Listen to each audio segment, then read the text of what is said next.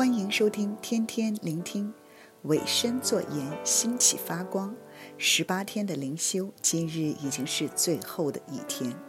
题目是使人回转救灵魂。今日要读的经文是雅各书五章的最后两节，十九和二十节。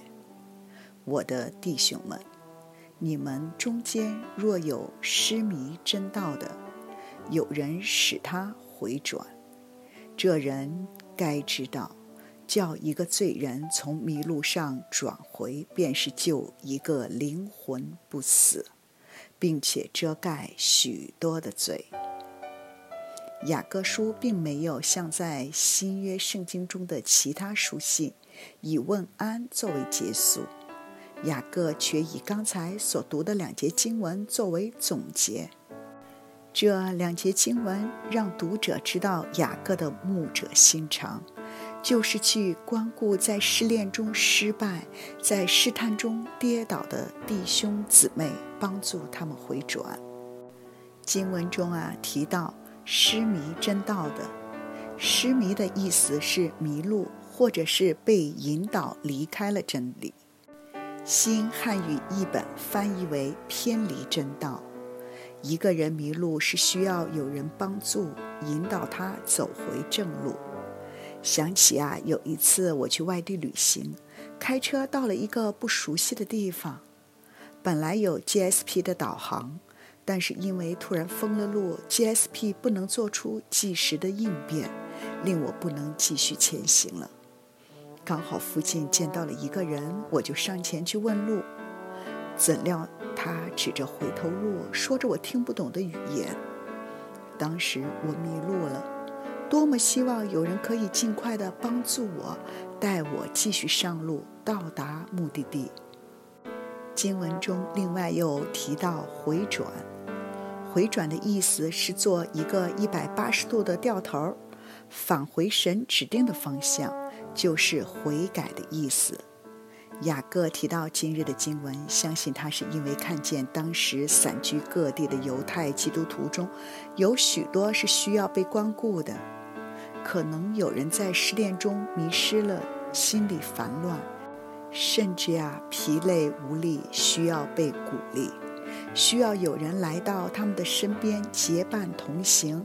又或者可能有人在试探中跌倒了，需要被关顾。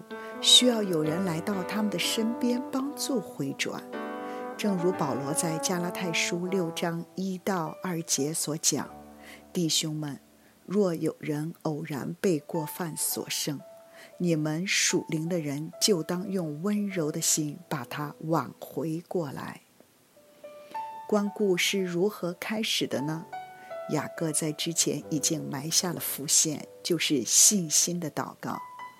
前两日的天天聆听，雅各书五章十三到十八节，可是一个大题目，就是要重视祷告。受苦时要祷告，有病时要祷告。病人可以是指身体虚弱的人，但从另一个角度去看，病人也可以指是属灵虚弱的人。我们要为身体有病的弟兄姊妹们祷告，也要为属灵上生病的弟兄姊妹们祷告。一人祈祷所发的力量是大有功效的。出于信心的祈祷要救那病人，主必叫他起来。他若犯了罪，也必蒙赦免。当我们接受福音信主的那一刻，只是属灵生命道路的开始。当我们继续上路时，可能会遇到试炼或者试探，有同路人是非常重要的。所以我们要到教会参加小组，在爱的团契中彼此鼓励，分享不同的见证，加上祷告，互相的扶持，在属灵生命的道路上就不会孤单和迷失。正如彼得前书四章八节所讲。最要紧的是彼此切实相爱，因为爱能遮掩许多的罪。